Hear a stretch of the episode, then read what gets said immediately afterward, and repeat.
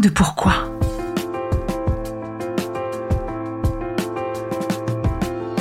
Écoutez bien. Ici, les spécialistes de la résilience, les survivants du cancer, vous raconter leur traversée, leurs chocs, leurs peurs, leurs espoirs et leurs choix face à cette maladie qui les transformera à tout jamais.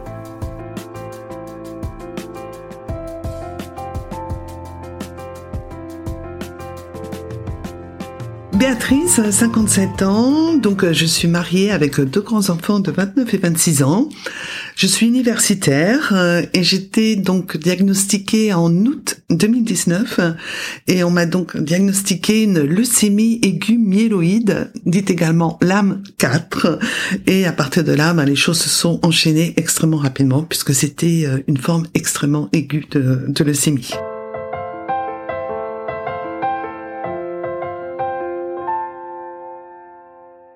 Bonjour Béatrice. Bonjour. Merci beaucoup de me recevoir euh, chez toi, dans ta maison. Très heureuse euh, que tu apportes ta pierre à l'édifice. Donc, euh, nous allons parler de la maladie que tu as eue il n'y a pas si longtemps que ça. Comment euh, cette nouvelle, comment cette annonce est arrivée dans ta vie? Ça a été extrêmement, extrêmement soudain. C'était en, août euh, il y a deux ans.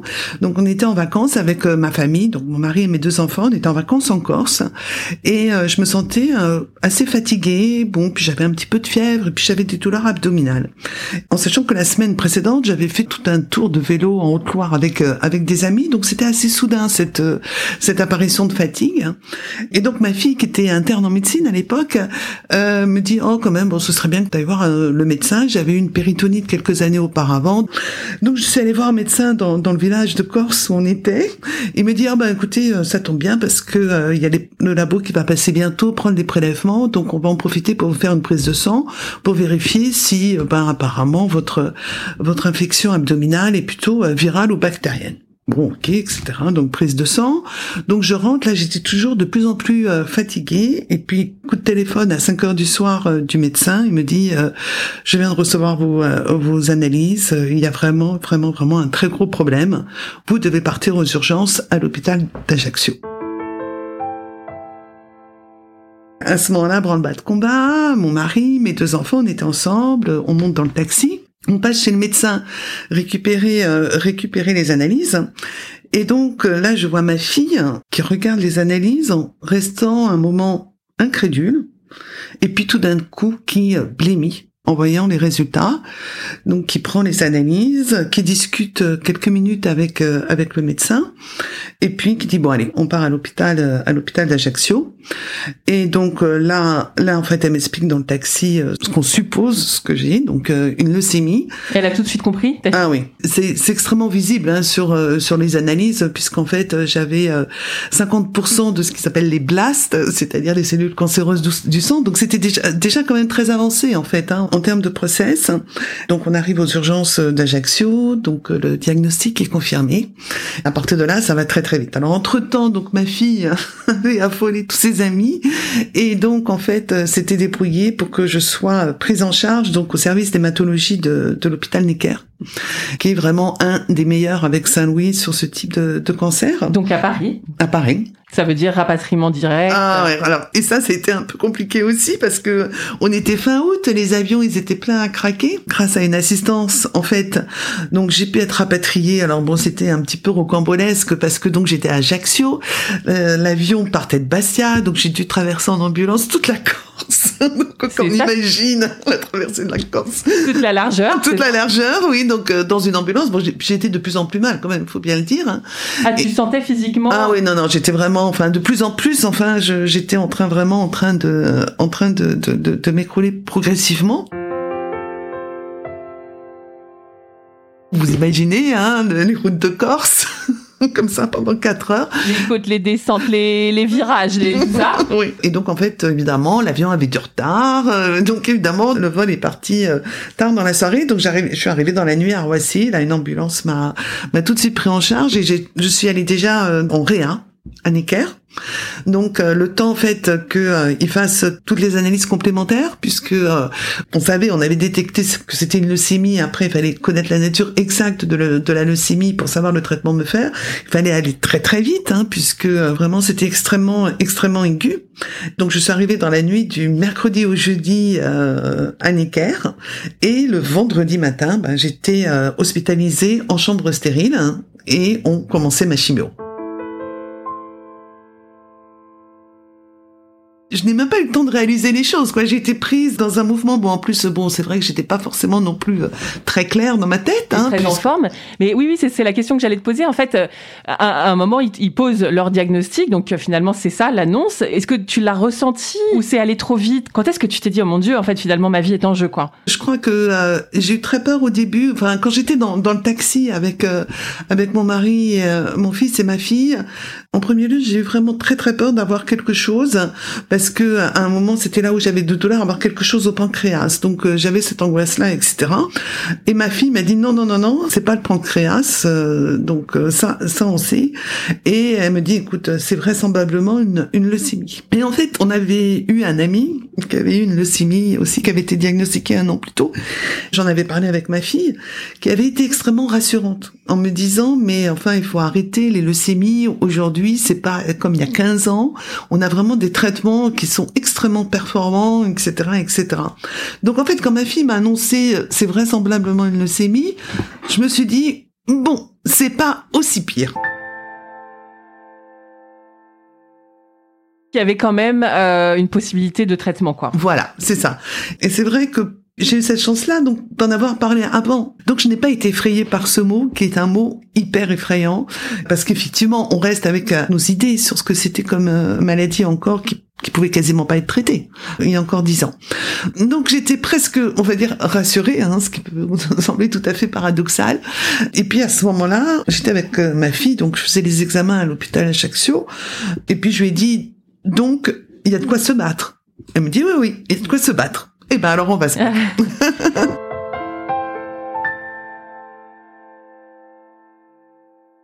T'étais prête au combat, quoi. Voilà. Je savais pas ce que ça allait être le combat. on sait pas en général. Et heureusement, j'ai envie de dire. Je me suis dit bon, il y a un espoir quoi. C'est pas un diagnostic euh, qui est trop dur. C'est des maladies qu'on peut qu'on peut soigner. Voilà. Donc je suis rentrée dans ma chambre stérile et j'ai commencé donc euh, la, chimio. Qu'est-ce qu'ils t'ont annoncé euh, la, totalité du protocole Oui. Alors en fait ils m'ont annoncé voilà qu'il y avait cette première phase de, de chimiothérapie extrêmement puissante extrêmement puisque j'étais très aiguë. Hein. J'étais vraiment, j'étais vraiment dans une forme extrêmement aiguë. Puissante pour pas dire extrêmement lourde. oui, oui, oui. Ils envoyaient trois produits à la fois. Enfin bon, euh, c'était vraiment, vraiment, vraiment euh, quelque chose d'extrêmement dur. Et ils m'ont dit, et donc on va voir comment vous réagissez à la chimio. Ma leucémie était donc classiquement considérée comme, euh, je vais dire, comme étant avec un pronostic défavorable. Hein. J'ai pas eu la meilleure. Hein, donc. D'accord. Est-ce qu'on te l'a clairement dit ça? Oui, on l'a clairement dit, et notamment parce qu'on m'avait signé un protocole avec en me disant, mais il y a quelque chose qui existe et on va voir si c'est possible, c'est la greffe. C'est des traitements qui existent depuis 3-4 ans. Enfin bon, j'étais vraiment euh, extrêmement bien prise en charge.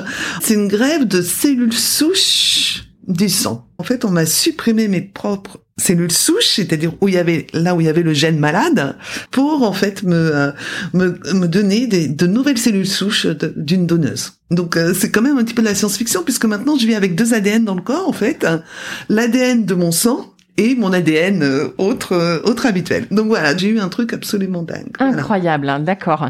Et alors du coup, ce débit de chimio, euh, raconte, t'es dans chambre stérile, c'est à quel rythme, comment ça se passe? Donc c'est une chimio en continu pendant 7 jours. Ah carrément. oui oui oui. Donc en fait, on est dans une chambre stérile. Bon, on a l'arbre à perfusion. Enfin bon, donc j'avais un petit tuyau qui faisait un mètre pour pouvoir un petit peu me déplacer dans la chambre, etc. Marcher un petit peu, euh, sachant que bon, c'est quand même relativement réduit. Bon, c'est une chimio qui met complètement à plat. En plus, on on rajoute les antinauséeux, enfin bon. Et donc j'ai fait cette semaine de chimio. La chimio, dans le cas d'une leucémie, on détruit toutes les cellules du sang, y compris les globules blancs. D'où le fait d'être en chambre stérile, puisqu'il faut attendre que le sang, enfin que la moelle, donc en l'occurrence, hein, refabrique les globules blancs. Et donc, ce qui veut dire en fait que pendant la période où on n'a pas de globules blancs, on est soumis à n'importe quel type d'infection, d'où le fait qu'on soit en chambre stérile. Et il faut attendre un mois pour avoir des globules blancs. C'est une semaine de chimio et un mois après en chambre stérile, puisque les trois composants, c'est les globules blancs, les globules rouges et les plaquettes. On va refabriquer aussi des globules rouges et des plaquettes, mais sauf que les globules rouges et les plaquettes, on peut être transfusés. Donc moi, j'étais régulièrement transfusée en globules rouges et en plaquettes, mais les globules blancs, il faut les fabriquer soi-même. C'est à toi de faire. Voilà. voilà, je restais un peu pendant deux trois semaines comme ça en, en attente de, de, savoir ce qui se passait. Plus ça va, plus plus ils avaient l'air optimistes parce que plus ils avaient le sentiment que quand même la chimio prenait, c'est-à-dire qu'à la fois mes cellules cancéreuses étaient éliminées et que je semblais euh, je semblais refabriquer euh, progressivement euh, mes cellules sanguines. Donc en fait progressivement c'était de plus en plus positif et progressivement en fait il y avait un espoir. Il y avait un espoir. J'étais dans des services absolument exceptionnels, hein, puisque en fait, euh, les services d'hématologie comme ça, avec des chambres stériles, donc ces services de soins intensifs, donc on est 12 chambres, avec les médecins qui passent constamment nous voir, enfin bon, les, infirmières qui ont beaucoup de temps aussi à, à nous consacrer, donc on est très très entouré, on est très soutenu, euh, on voit très régulièrement les médecins plusieurs fois par jour, donc euh, ils nous tiennent vraiment au courant de, de, tout et ils nous suivent aussi très très précisément. Bon, faut dire aussi qu'ils nous suivent d'autant plus précisément qu'on qu'on a une prise de sang au moins quotidienne si c'est pas plusieurs fois par jour. En fait, on suit notre sang plus exactement. Donc c'était aussi très très euh, rassurant. C'est-à-dire on m'a jamais laissé euh, laissé seul comme ça. Sans nouvelles quoi. Tu suivais l'évolution qui était plutôt favorable.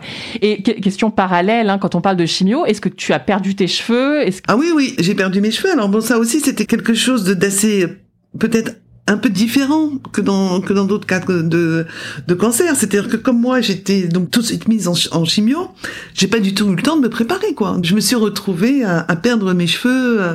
Donc en fait à ce moment-là, donc euh, ma fille euh, et mon mari m'ont apporté des foulards. En T'as même pas eu le temps d'appréhender finalement. Non. T'as mis des foulards, pas des perruques ou qu'est-ce que c'était là? Non, j'ai mis des. Moi j'ai mis des foulards. Alors d'une part parce que j'ai quand même passé six mois en tout en tout à l'hôpital. Puis dans une chambre stérile, il faut mieux avoir des foulards qu'une perruque. Après je me suis acheté une perruque, mais en fait, je crois que je m'étais tellement habituée au foulard que je suis tout le temps restée en fait en, foulard. Donc j'ai une perruque, mais je l'ai presque pas mise ma perruque parce que j'étais tout le temps euh, le temps foulard. Et puis toi, c'est vrai que tu ne sortais pas quelque part. Y avait euh, parce que j'allais te poser la question, tu sais, de l'image de soi. Euh, qu'est-ce que mais t'avais finalement que les médecins, tes enfants et ton mari, des proches finalement à te voir. Est-ce que tu as quand même ressenti ça de ce sentiment un peu d'être diminué quand même dans le regard des autres euh... Je dirais pas, pas vraiment. Alors d'une part parce qu'effectivement je ne sortais pas, parce qu'en fait ce qui s'est passé, c'est que pendant quatre mois j'ai eu mes cycles de, de chimio. Donc en fait j'ai eu trois trois cycles de chimio, donc euh, une semaine, un mois, blablabla. Donc on me donnait une permission pendant quelques jours de pouvoir rentrer à la maison sous réserve que tout était euh, propre, désinfecté, etc., etc. Ne serait-ce qu'en termes d'alimentation, il fallait que je fasse extrêmement attention. Je pouvais manger que des choses bouillies. Enfin bon, bref. Donc effectivement, les seules personnes, les seules personnes que j'ai vues, c'était soit ma famille, soit des amis très proches, en sachant que les visites, c'était toujours un peu compliqué puisque venir voir quelqu'un en chambre stérile. Hein. Bon, maintenant, ça paraît tout à fait naturel à tout le monde de porter un masque, mais à l'époque, ça l'était pas. J'allais te le dire, c'est tombé juste avant, en fait. T'as pas eu ce stress en plus du Covid, je parle. Non, non, non, non, j'ai pas eu ce stress. Et heureusement, parce que il y a un moment aussi, ils ont dû retarder les greffes, etc. Donc heureusement, je suis vraiment passée. Euh, Ricrac. Ricrac, ouais. Donc en fait, les gens, bah, ils se déguisaient en schtroumpf hein, quand ils venaient me voir. Hein. Donc c'était le masque, la Charlotte, le tablier, etc. Les seules personnes qui venaient, enfin, c'était vraiment mes amis proches, c'était ma famille. Ils savaient en fait comment ils allaient me trouver, donc il n'y avait pas non plus de, de mauvaises surprises, etc. Et puis j'ai envie de dire, mais sinon je voyais, c'était les infirmières, c'était le personnel de soignance, c'était le médecin. Tout le monde était aussi en schtroumpf. Puis euh, je sais pas, une chambre, vous savez, dans une chambre stérile, c'est j'avais un, mini lavabo avec une mini glace au-dessus du lavabo. Moi, j'ai fait ma toilette, bon, mes toilettes de, de, de chat au gants de toilette, hein, évidemment, euh, euh, étant question que j'allais prendre une douche ou quoi que ce soit. Donc, en fait, je me voyais peu. Et puis je sais pas, j'étais j'étais dans le contexte médical. Alors les, les seules fois où, où on me sortait, c'était quand il fallait que j'aille faire euh, des IRM ou, ou des examens en, en, radiologie, quoi, de, de contrôle. Et puis en fait aussi parce que bon, j'ai eu beaucoup d'aventures avec mes cathéters. Donc parce que c'est des cathéters qui sont très sollicités.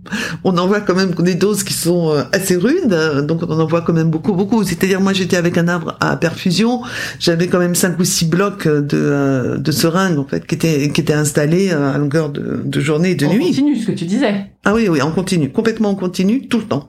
C'est vrai que du coup, ben, il y a beaucoup de choses qui passent par le cathéter, et en plus, c'est à travers le cathéter qui faisait les prises de sang. Bon, ils ont tendance soit à se décrocher, euh, soit à s'infecter, etc. Donc, euh, je pense que j'ai eu des cathéters à peu près dans quatre ou cinq endroits du corps, dans les bras, euh, au niveau de la poitrine, j'en ai un à la jugulaire. Bon, parce qu'il y avait un moment aussi, on n'arrivait plus à, à, me remettre. Quoi. La veine est, commençait à être tellement abîmée qu'on pouvait plus m'en remettre. Donc, dans ces cas-là, on me mettait un scaphandre et je partais en fauteuil roulant. Pour tout ce qui est, justement, j'allais dire, problème secondaire de justement nausées, mais aussi aft, aussi abcès. T'étais dans l'univers médical déjà, donc j'imagine qu'on te traitait, c'est ça? Ah, mais complètement. Alors là, c'était même absolument, absolument fou. C'est-à-dire que euh, la façon dont, dont, euh, dont on faisait attention à moi, c'est-à-dire en fait euh, toutes les quatre heures les gouttes dans les yeux, effectivement les rinçages de bouche. dès que je commençais à sentir un peu une nausée un peu trop forte, on m'envoyait tout de suite. Enfin, c'était pas très compliqué puisque via la perf. C'était facile, donc même bon de temps en temps j'avais des maux de tête, euh, c'était pas compliqué de m'envoyer du paracétamol. C'est quand même des gens de, de, soins intensifs. On est vraiment extrêmement extrêmement suivi. Et j'étais évidemment en surveillance toutes les trois heures, euh, température, tension, etc., etc., etc. Donc j'étais monitorée euh, à certains moments. Un peu chouchouté presque. Ah, j'étais chouchou. et avec un personnel soignant absolument exceptionnel qui n'arrivait pas du tout à faire ressentir enfin la maladie ou. Euh, Ça c'est le côté positif euh, de l'hospitalisation, mais euh, c'est quand même long, six mois. Le côté négatif, est-ce que comment tu as meublé ce temps? Est-ce que tu avais des livres? Est-ce que tu as comment t'as fait? D'abord juste pour pour expliquer un petit peu aussi pour reprendre les choses. Donc c'était peut-être trois semaines après le début de ma chimio, c'était un dimanche, vient me rendre visite le professeur Suarez, qui est le spécialiste de, de la leucémie et des greffes. C'était, c'était son dimanche de garde, il rentre dans ma chambre et puis voilà, donc il s'assoit, il commence à discuter avec moi, voilà. Et il me dit, bah alors écoutez, vous savez, on va vous guérir. parce que euh, la chimio euh, a bien pris, on a ce qu'il faut en termes de, de greffons, votre organisme va pouvoir supporter la greffe, etc., etc. Donc on va vous guérir mais je vous préviens, c'est pas une angine. Donc ça va être très très long et ça va être très très dur.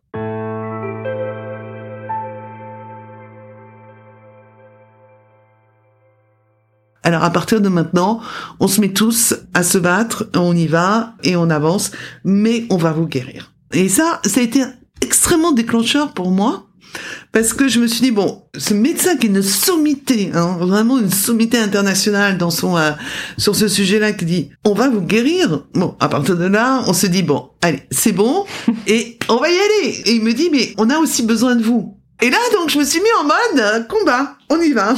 en me disant, bon, ben, je peux m'en sortir. Alors, comment je me suis occupée? En fait, bon, comme je disais, j'ai la chance, euh, j'ai la chance d'être universitaire. J'avais commencé à, à développer des, des, modules de cours, euh, de cours online. Donc, en fait, j'ai continué.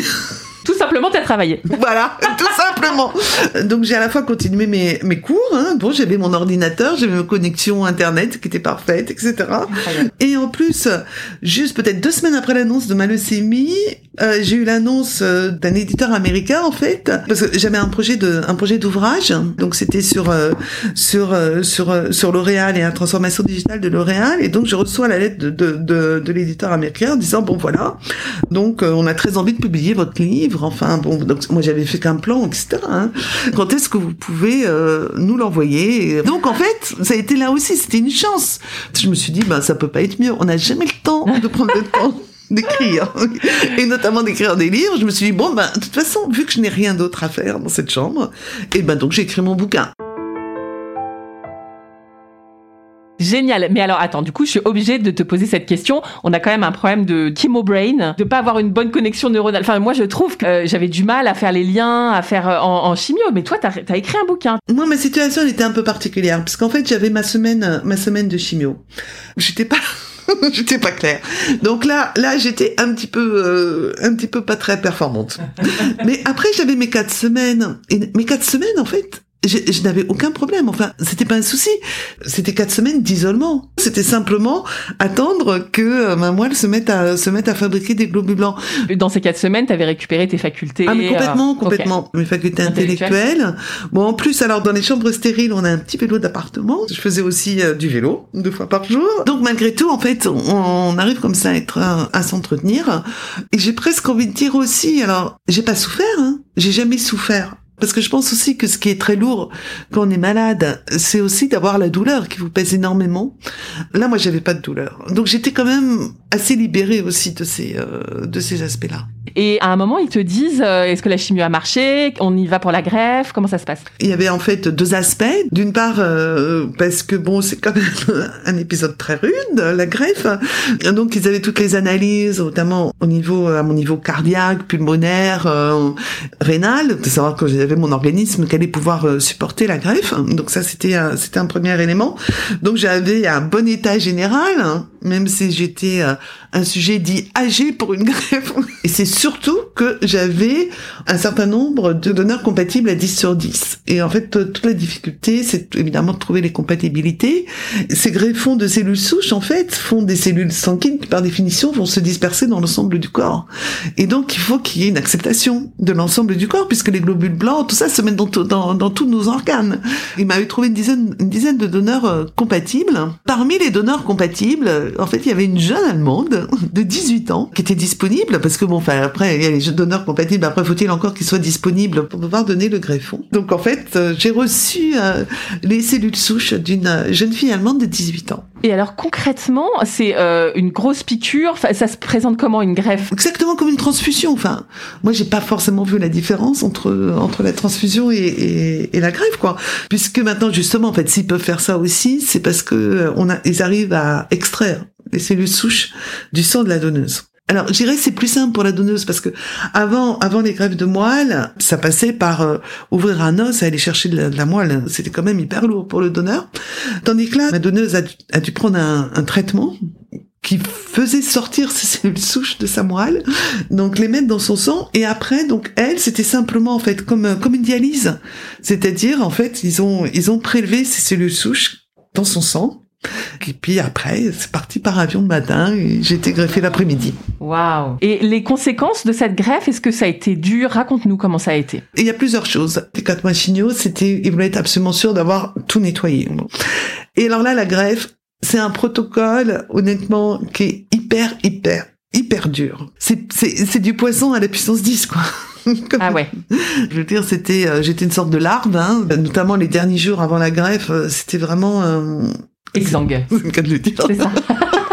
Donc ça, il y avait le l'après-greffe qui était dur. Et après, il y a eu les deux trois jours après après la greffe qui sont durs parce que bah, par définition le corps il réagit, hein, il a quelque chose qui lui est étranger, qui lui arrive qui lui arrive dessus. Donc euh, donc on, on est on est extrêmement mal. Enfin on est très très mal, très très mal, très très mal.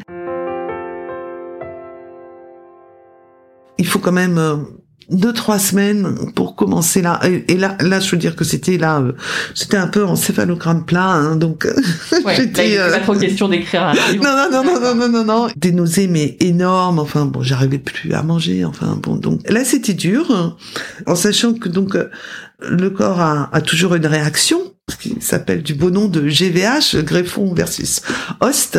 Cette réaction qu'on doit avoir, puisque ça veut dire que justement, ça a pris. C'est que vraiment les cellules souches se sont installées dans dans l'organisme, mais elle peut avoir des formes extrêmement violentes, voire létales. hein. Donc Ah, euh, oui, on le sait, il y a le risque. hein. Ça, on le sait, on le prend. hein. L'organisme peut avoir des, des réactions absolument violentes qui peuvent toucher les poumons, le foie. Enfin bon, donc donc il y a, des- il y a des choses qui peuvent se passer assez rudes. Et donc moi j'ai une, G- une GVH euh, dermatologique, c'est-à-dire en fait je me suis transformée en homard, ce qui est la forme la plus faible, enfin la moins grave. Donc euh, Ça veut dire que tu avais des plaques partout. partout, partout. Puis j'avais enfin ce qu'on appelle le syndrome main-pied, Oui. la peau qui partait. Puis quand même très douloureux, j'imagine, très inflammé. Oui, exactement. Et donc évidemment là j'ai eu euh, des corticoïdes. Donc là, c'est hyper fort ce que tu dis. Ce qui va te sauver la vie finalement peut aussi causer euh, finalement ta mort. On te le dit clairement. On a parlé de la peur tout à l'heure à l'annonce, mais est-ce que euh, dans cette chambre d'hôpital, est-ce que tu as eu peur pour ta vie? Je dois dire que au moment où le médecin arrive avec la poche dit, bon, on y va. On respire un grand coup et on se dit, bon, allez. Mais tu, as raison de dire que c'était très ambivalent, en fait, hein, comme sentiment. Puisqu'à la fois, c'était l'espoir de guérison, c'était à la fois ma guérison. Et en même temps, je savais qu'il y avait un risque. Donc, euh, ma fille était avec moi hein, au moment de la greffe. Elle, m'a pris en photo. Et c'est vrai que, quand je me revois sur cette photo, c'est vraiment bizarre parce qu'effectivement, je me vois à la fois... Euh, souriante et puis en même temps euh, complètement crispée. Donc c'est assez spécial, c'est vrai. En fait, je crois que là où j'ai le plus peur, en fait, ça n'a pas été à ce moment-là. Le plus peur, c'était au moment de, mon troisième cycle de chimio, donc c'était en décembre, où là j'ai fait une infection. J'ai eu très très peur parce que j'ai vu que les médecins avaient très très peur. Et bon, j'étais montée quand même à des trucs de température 41, 42, enfin bon. J'avais le sentiment que euh, en 24 heures, j'allais basculer d'un côté ou de l'autre. On est vraiment très dépendant euh, de ce qu'il y a dans les yeux de son médecin finalement. Parce que euh, plusieurs fois donc tu as dit euh, ce professeur qui te, qui te rassure et après la peur dans les yeux de tes soignants. S'ils ont peur on a peur quoi évidemment. Oui surtout quand quand vous voyez quand quand ils arrivent à trois dans votre chambre à une heure où ils sont pas censés être dans votre chambre, genre à 5 heures du soir. Et là, vous dites bon, ok, c'est sérieux là. Non, mais c'est vrai, mais vous avez raison. Enfin, on, on, voit ça dans, on voit ça dans les yeux des, des médecins et, et, et des soignants. On se réfère à ça. C'est un peu une sorte de référentiel. Progressivement après, ben, on attend de voir euh, la fabrication de ces nouvelles cellules souches, ce qu'elles vont produire. Donc en fait, on attend la, la sortie des globules blancs, des globules rouges et des plaquettes. C'est en l'occurrence dans mon cas, je sais pas si c'est un cas général, mais moi c'était toujours mes plaquettes qui sortaient d'abord.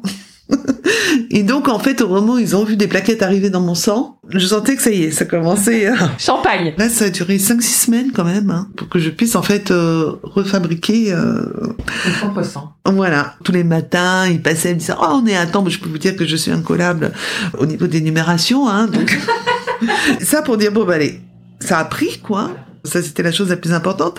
Et l'autre chose importante qui surveillait, alors ça, c'est aussi un truc, euh, un truc qui est rigolo, c'est, en fait, ils surveillaient ce qu'on appelle le chimérisme, puisque par définition, maintenant, je suis d'un mélange de deux êtres, hein, puisque j'ai deux ADN. Ils arrivaient à repérer l'ADN de mes cellules du sang et de voir, en fait, si j'avais encore des cellules de sang de mon propre ADN ou c'était uniquement des cellules de sang de l'ADN de ma donneuse. Puisque l'objectif, c'est qu'il n'y ait plus, évidemment. C'est-à-dire que j'avais vraiment une élimination totale de mes propres cellules souches pour ne voir apparaître que les cellules souches de ma, de ma donneuse. Hein, puisque moi, les miennes, hein, il fallait surtout pas qu'elles reviennent. Donc en fait, ils m'évaluaient ce qu'ils appelaient le, le, chimérisme. Pour être au final à 100% Pour être à 100%, voilà.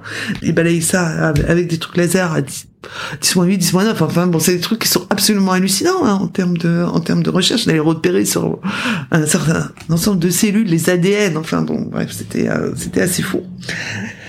Pratiquement au premier chimérisme, j'étais déjà à 100%. Donc là aussi, c'était hyper positif. À la fois mes cellules à moi avaient été éliminées et que apparemment elles n'avaient pas envie de revenir. Voilà. Super. Et donc en fait ce, fameux taux de chimérisme, euh, deux ans après, donc on me surveille encore tous les trois mois, mais bon, si on sait que bon à partir d'un certain temps, euh, il n'y a pas de chance que ça revienne.